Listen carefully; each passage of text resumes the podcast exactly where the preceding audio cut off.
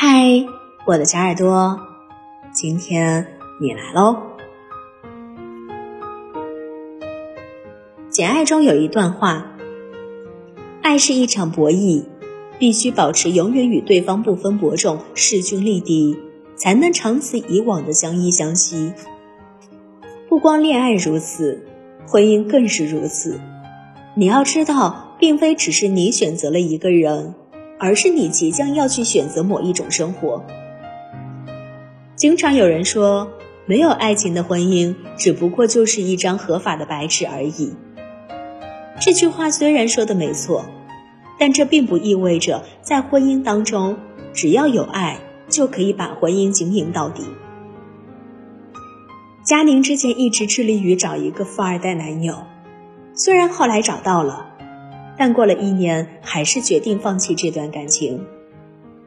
我还记得佳宁当时跟我说过这样一句话：“其实门当户对真的很重要，这里不仅仅关乎于金钱，而是你的眼界、你的学识，你们之间是否真正的能够达到一种彼此的平衡。”其实佳宁的个人条件还不错，长相甜美，也是个很努力的姑娘。现在在一家商场做店面管理，只不过家境略微的平庸，特别是面对这个男孩时，更加让他逊色了很多。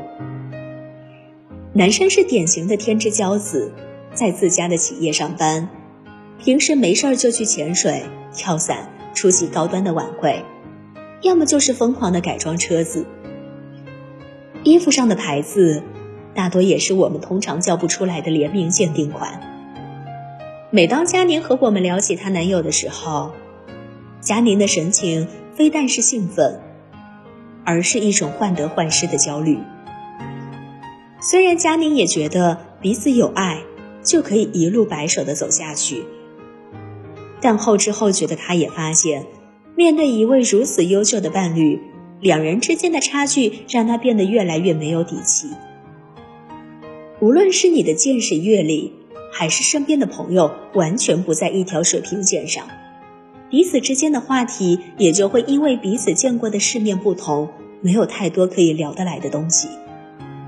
就连出席什么场合，应该怎样穿得得体，都会让他变得焦虑。其实这并不是自卑，也不是不自信，只不过两人之间从小所接触的世界完全是两个样子。而他只想通过自己的努力让自己变得更好，这样才完全的融入对方的世界。可后来他却发现，他们之间的差距并不仅仅是金钱所带来的，更是生活中的一些习惯、思考方式以及人生的态度。男生虽然也很喜欢佳宁，但也总会无形的给佳宁很多的压力。男生说。父母很在意对方的学历，希望他去考个 MBA。男生希望他能够多买一些上档次的衣服，也主动的送过很多。男生也经常会开玩笑的时候说他：“你让父母都搬过来吧，我给他们买房子。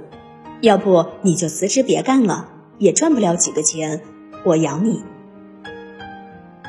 其实男生提出的一切都是希望佳宁越来越好。只不过对于佳宁来说，这无疑是一次又一次的施压。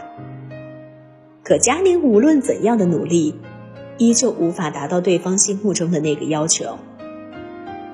最后，佳宁还是放弃了。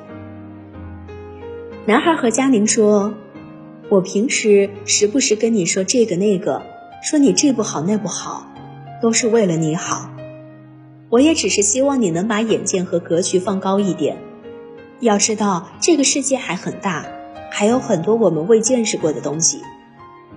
虽然我们不能在一起了，但我依旧希望你下一个男朋友，最起码不能比我逊色。归根结底，还是因为两个人的三观相差太大。门当户对不一定是指物质上的，而是指两个人有着相似的成长经历、相似的人生观和价值观。以及能为了相似的目标并肩同行。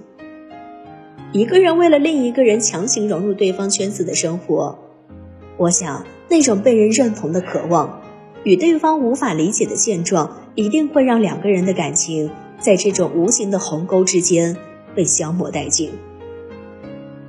门当户对的意义，不是为了证明爱情的力量，而是为了两个人将来的日子先打开一扇可以呼吸的窗。虽然有些人出生环境并不登对，但未来也可能有一种好的结果。可我只能说，寥寥无几。我们大多数人所要面对的，无疑就是一场相对并不公平的赛跑。